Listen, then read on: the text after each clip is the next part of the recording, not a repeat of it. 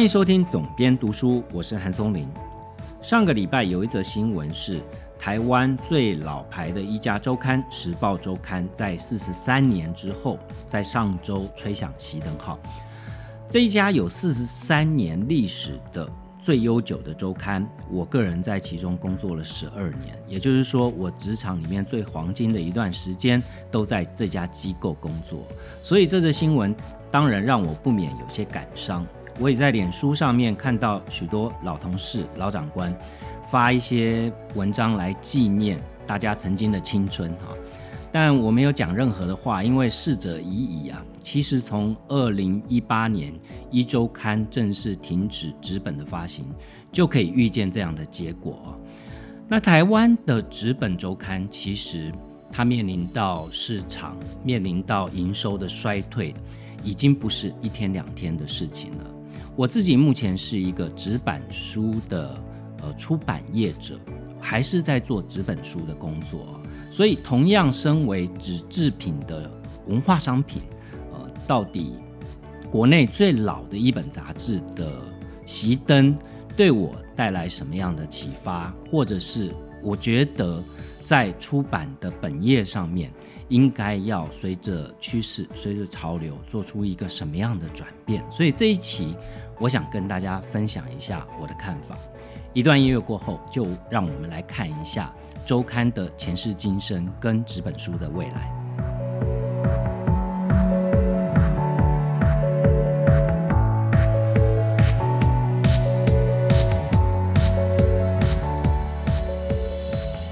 如果我们把一家企业比喻成为一个人，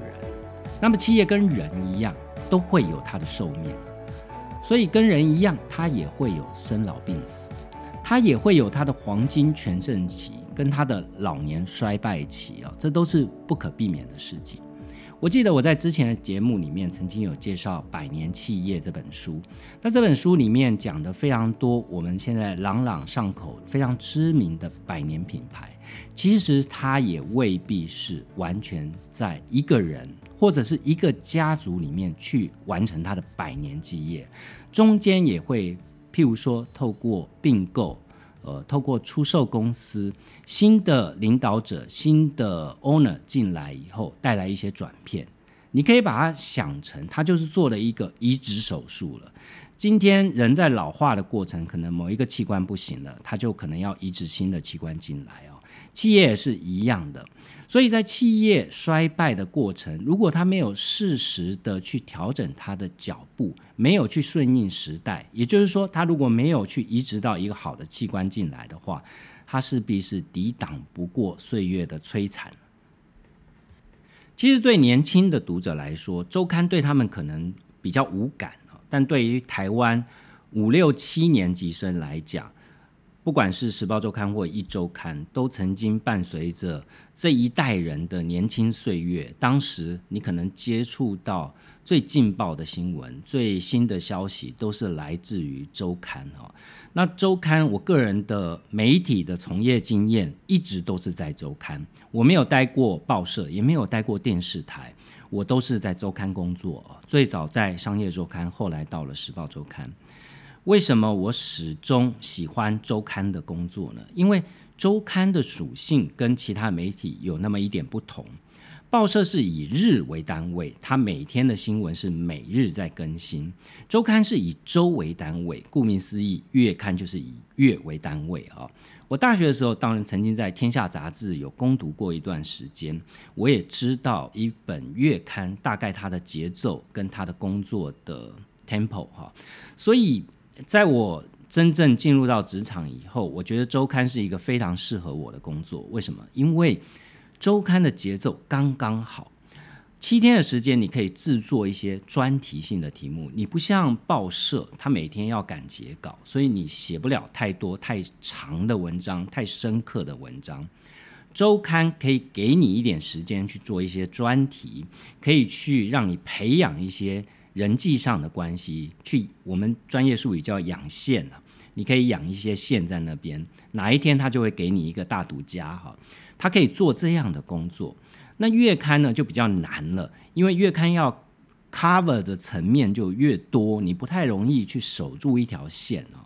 所以我一直觉得周刊的工作对我来讲，我呃适应的非常习惯，我也非常喜欢这样的七天一次的工作节奏。那其实大家会觉得看到新闻想到说啊，好像是周刊是这几年才不行的。其实周刊的颓势已经非常长的一段时间。我是在二零零九年离开媒体的，在那个时候，其实。整个纸本周刊的市场就已经呈现出一种不景气的状态，当然还是数其大者举其大者，还是可以赚钱的。当时的时报周刊也还是赚钱的，但是已经感受到非常明显的压力。这个压力其实来自于两个部分，第一个部分不是来自于环境，而是来自于竞争对手，主要是来自于一周刊。当时的一周刊，如果是我刚刚讲的五六七年级生，一定还记忆犹新呢。他进入到周刊的市场，摧枯拉朽之势哦，席卷了大量的周刊的读者。所以，如果你现在到维基百科上去看一周刊的条目，你可以看到它上面的条目写的是到二零零六年的时候，嗯，一周刊的读者有一百四十一万人哦。这个听起来数字没什么感觉，但是它就是占全部台湾五大周刊总数的一半，也就是说，它是一个独占型的一个媒体哦。那那时候，除了一周刊以外的周刊，都感受到非常严重的竞争压力，也就是说，市场一夕之间被一周刊抢掉了大半。那这是其中一个原因。当有一个非常强劲的竞争对手把你的市场份额全部都拿走了，另外一个是在二零零九年，其实距离所谓两千年的打抗元年已经过了将近十年的时间了。在这十年里，网络的使用习惯已经被培养的非常的扎实，所以新生代的读者他当然可以用非常多的。新的工具来去取得免费的资讯，不再局限在纸本的报纸杂志。如果你看看现在的脸书或者是 Google，他们的商业模式其实跟传统的媒体业在基本逻辑上面是几乎是一样的。媒体本身的获利并不在它卖出的每一本杂志。基本上，不论是一周刊的七十五块定价，或者是其他周刊的从七十五块到九十九块不等的定价，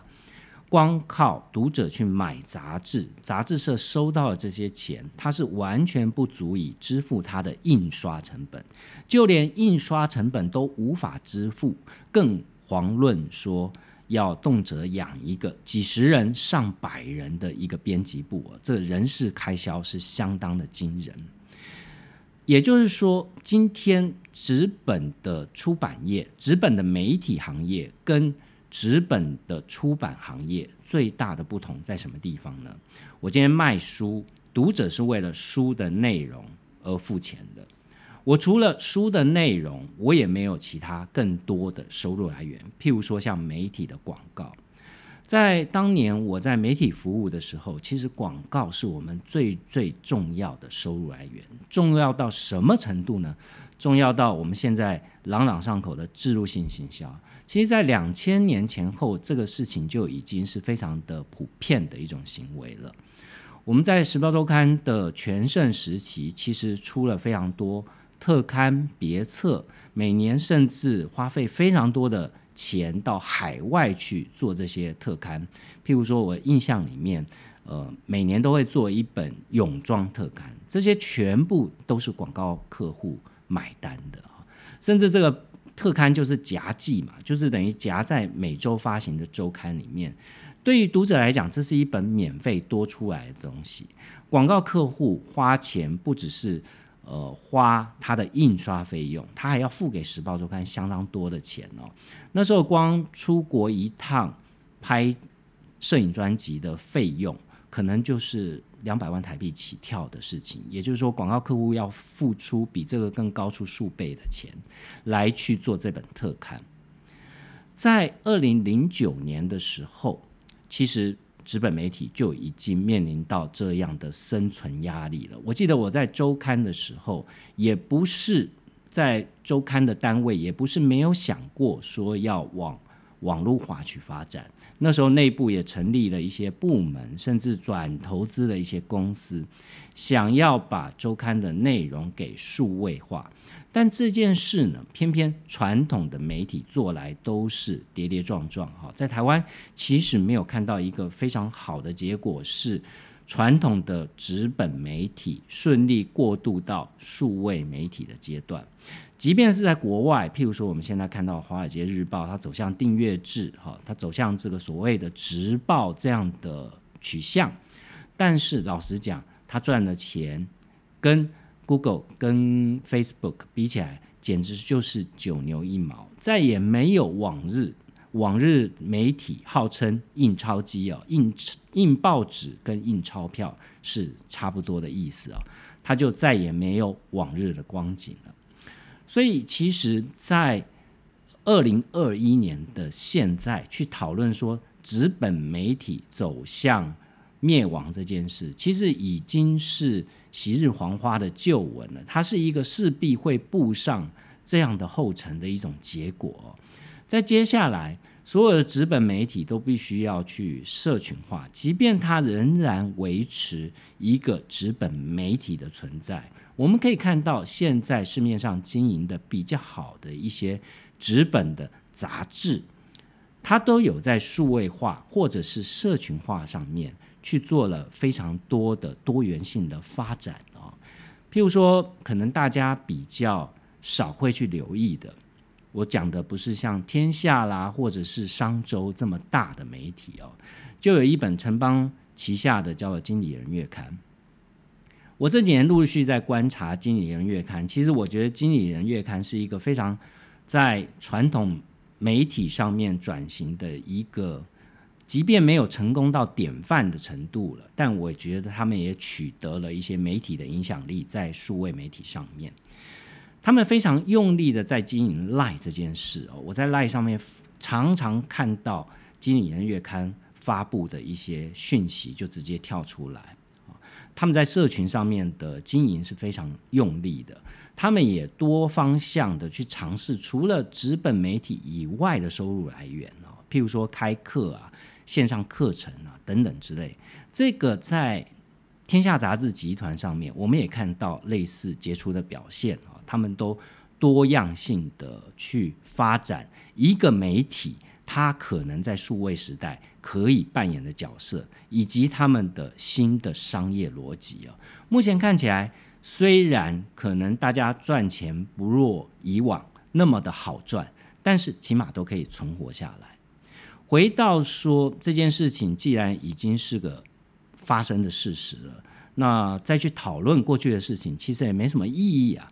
只是作为一个仍然在做纸本书的出版业者，呃，从里面应该还是可以得到一些启发的。我觉得第一个就是出版业的商业模式跟呃纸本的媒体的商业模式还是不一样的，所以为什么我们在纸本出版上面？还目前这个商业链还没有断裂，大凡一个企业的消亡啊，不外乎就是大环境的影响，你个体企业经营的不好，或者是你整体产业都已经没办法运营下去了。那我觉得在纸本书的行业，目前还没有这个问题，是在这个供需的产业链里面，还可以保持一个持续性的存在。这个意思就是说，今天书店还是可以卖书的，网络书店也还是能卖书的，读者还是有这样的需求的，他还是需要经过书店买书来买到他需要的资讯。出版业者呢，也可以从这样的产业链里面可以拿到他的营收。至于说有些能够生存，有些不能生存，那可能就是个别企业面对产业的景气跟不景气哦，他做出的对应方式。呃，产生的差别了，所以在这个行业并没有遭到做不下去啊。我常常在我记得在 Podcast 第二集的时候就讨论到夕阳产业的问题了。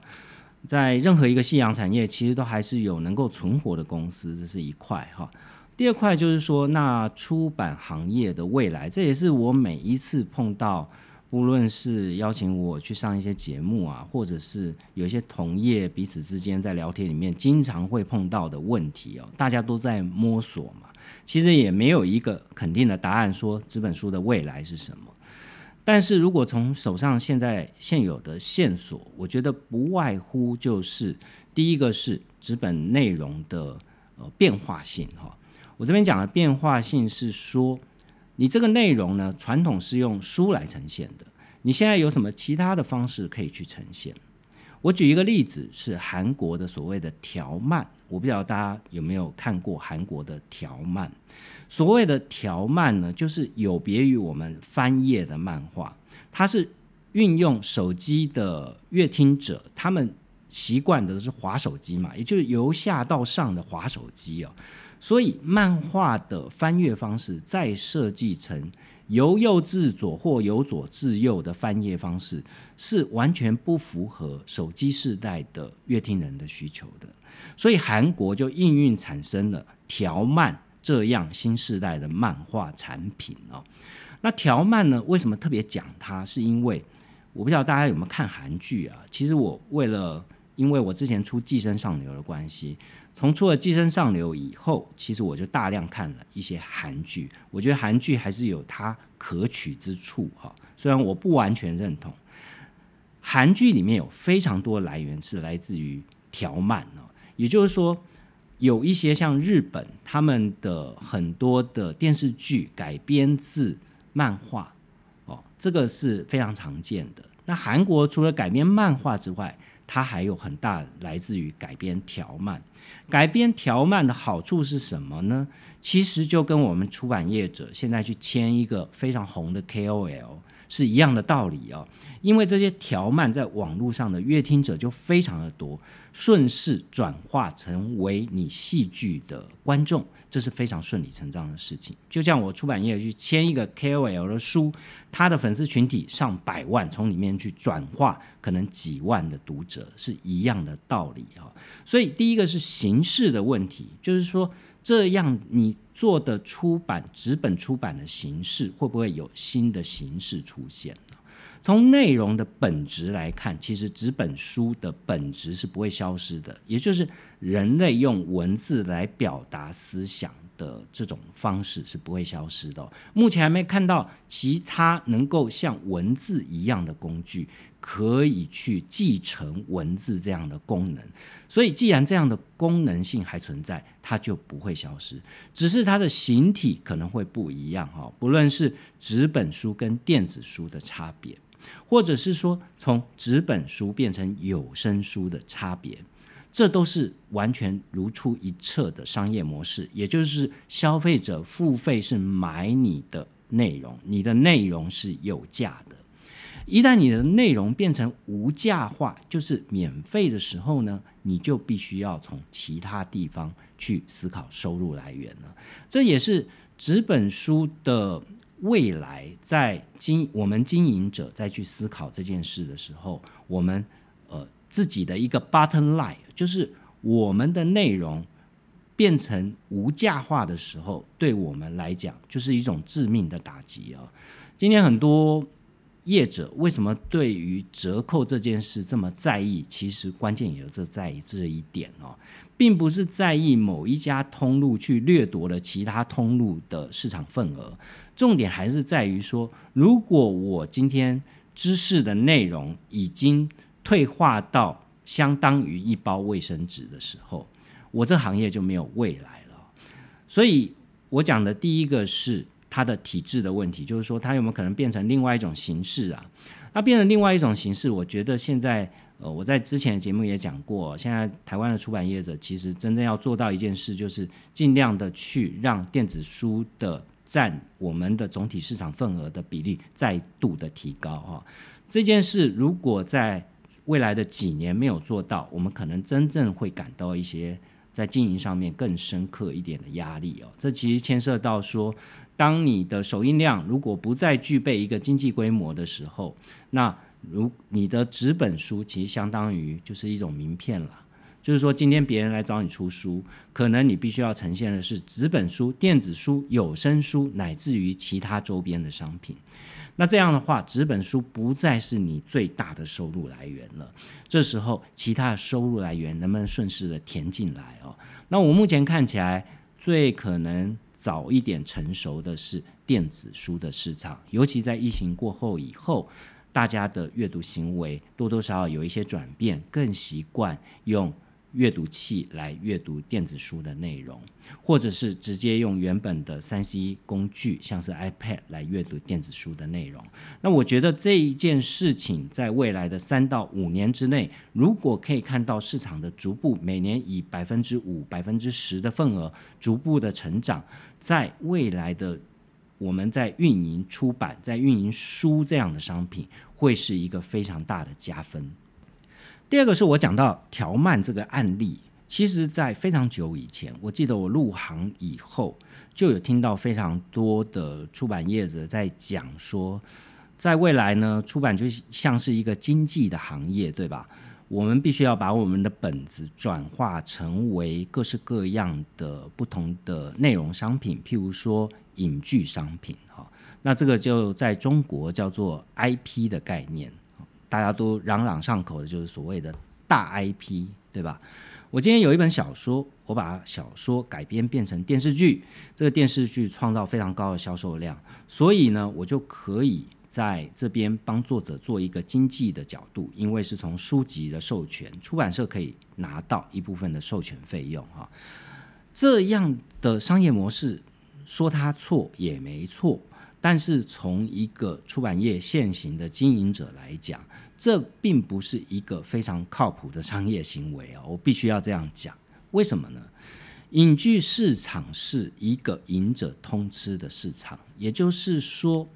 它是你中一个，你可能可以吃好几年。我们可以在电影市场上面看到，我们可以在电视剧上面也可以看到。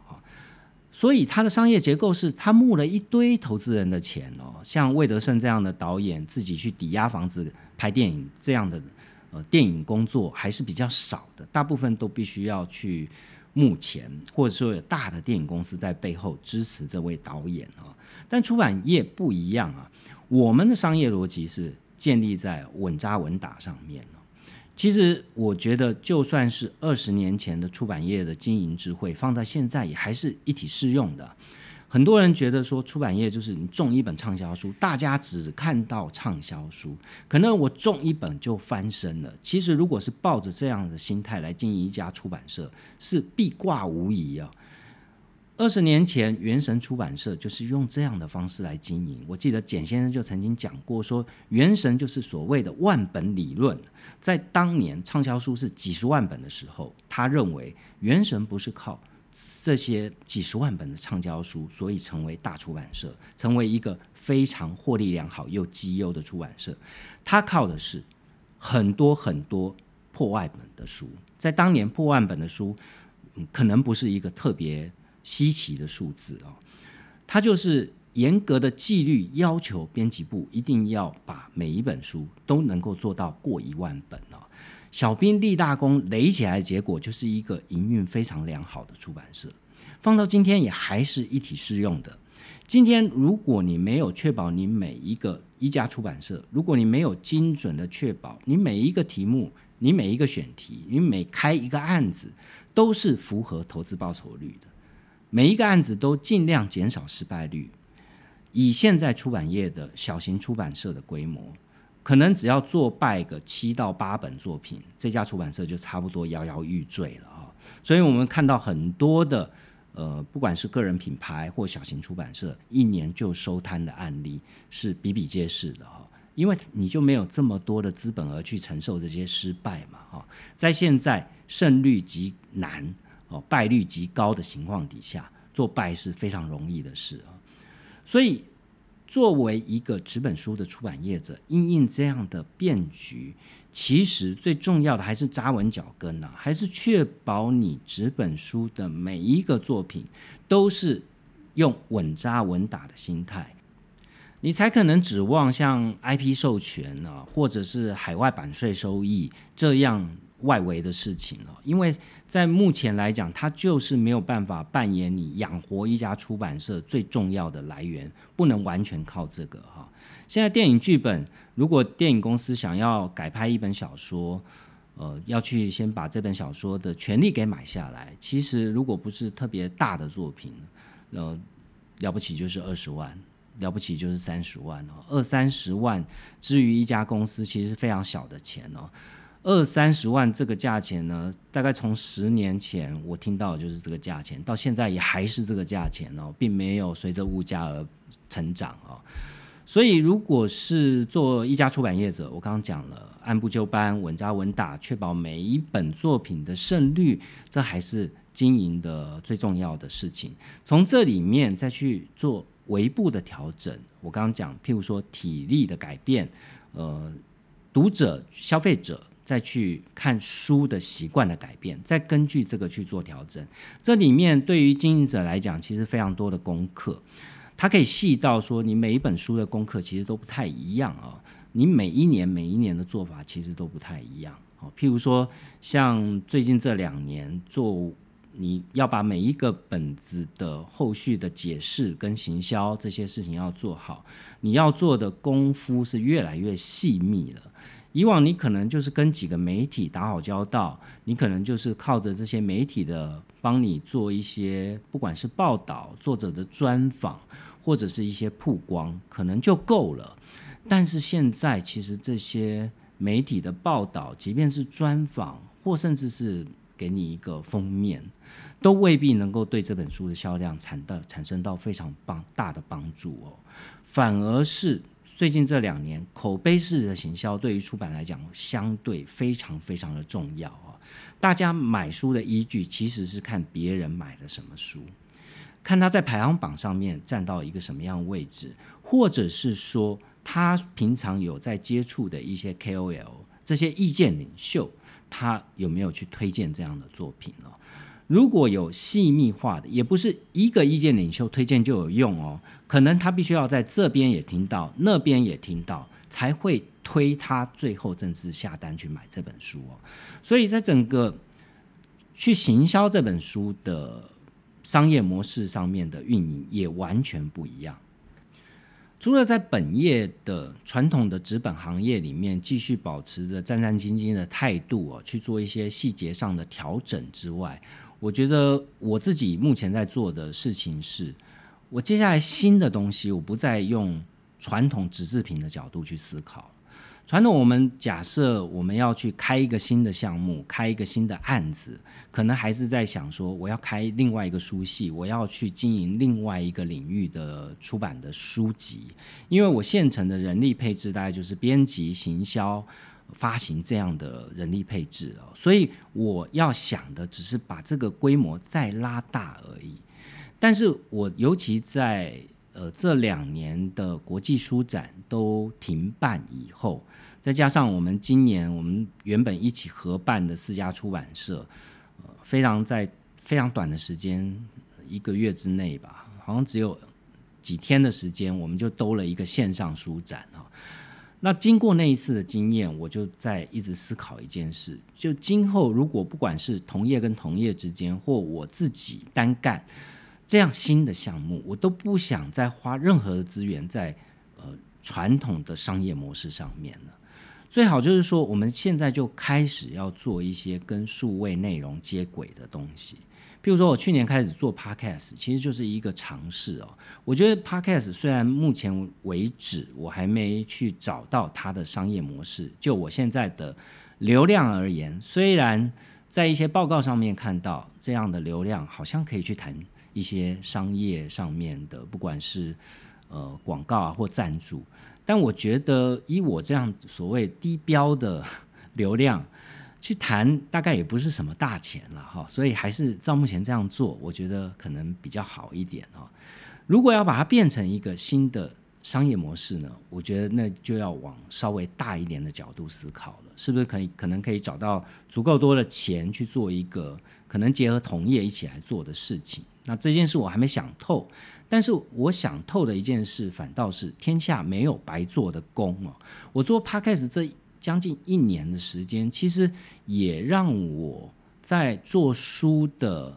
选题上面得到很大的帮助。譬如说，我这次做的这本《原子时间》，就是我过去在做出版的时候，我不太会选的题目哦。那我也是因为做了 Podcast 以后，我陆续的感受到说，现在所谓的三十世代，现在这个社会。其实每一个社会都一样，年轻世代才是这个世代最重要的核心哦。当然，也许呃年纪比较长一点的世代，假设是五十岁以上的市场，当然这一群消费者是有非常大的消费能力的。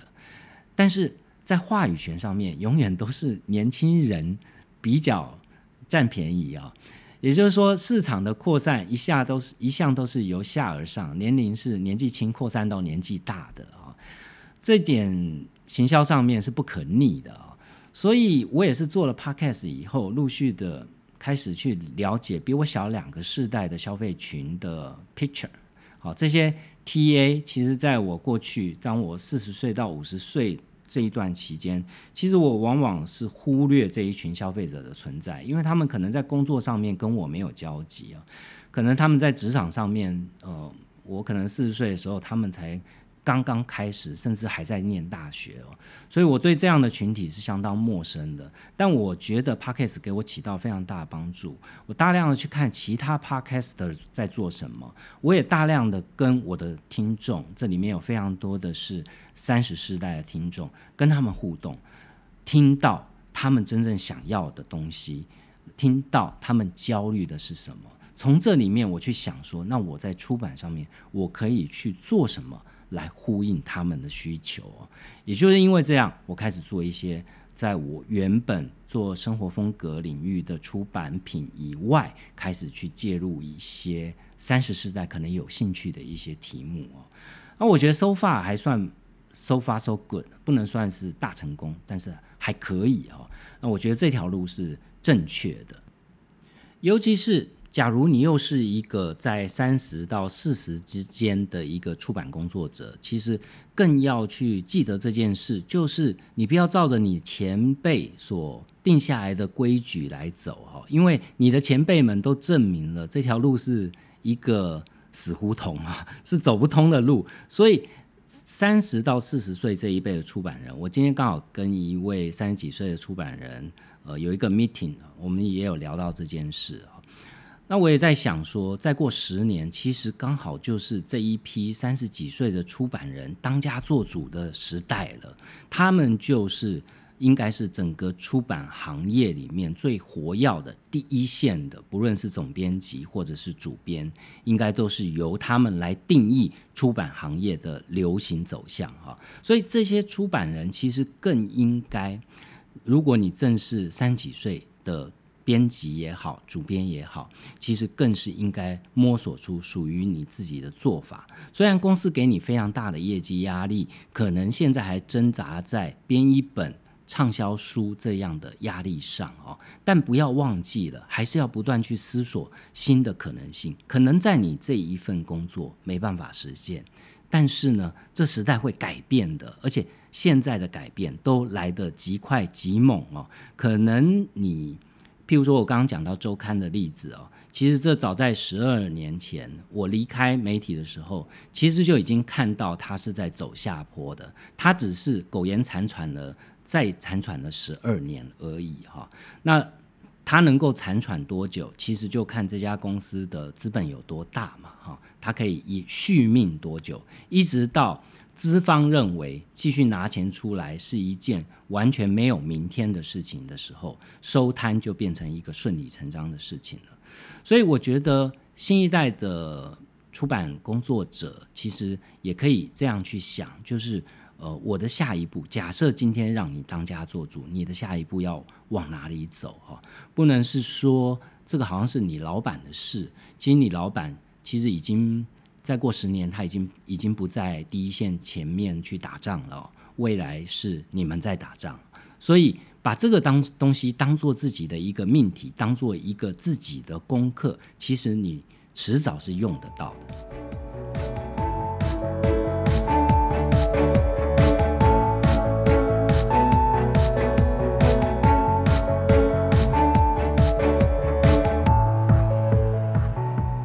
如果这一次的疫情真正教会我们什么，其实就是这个世界变化的越来越快了。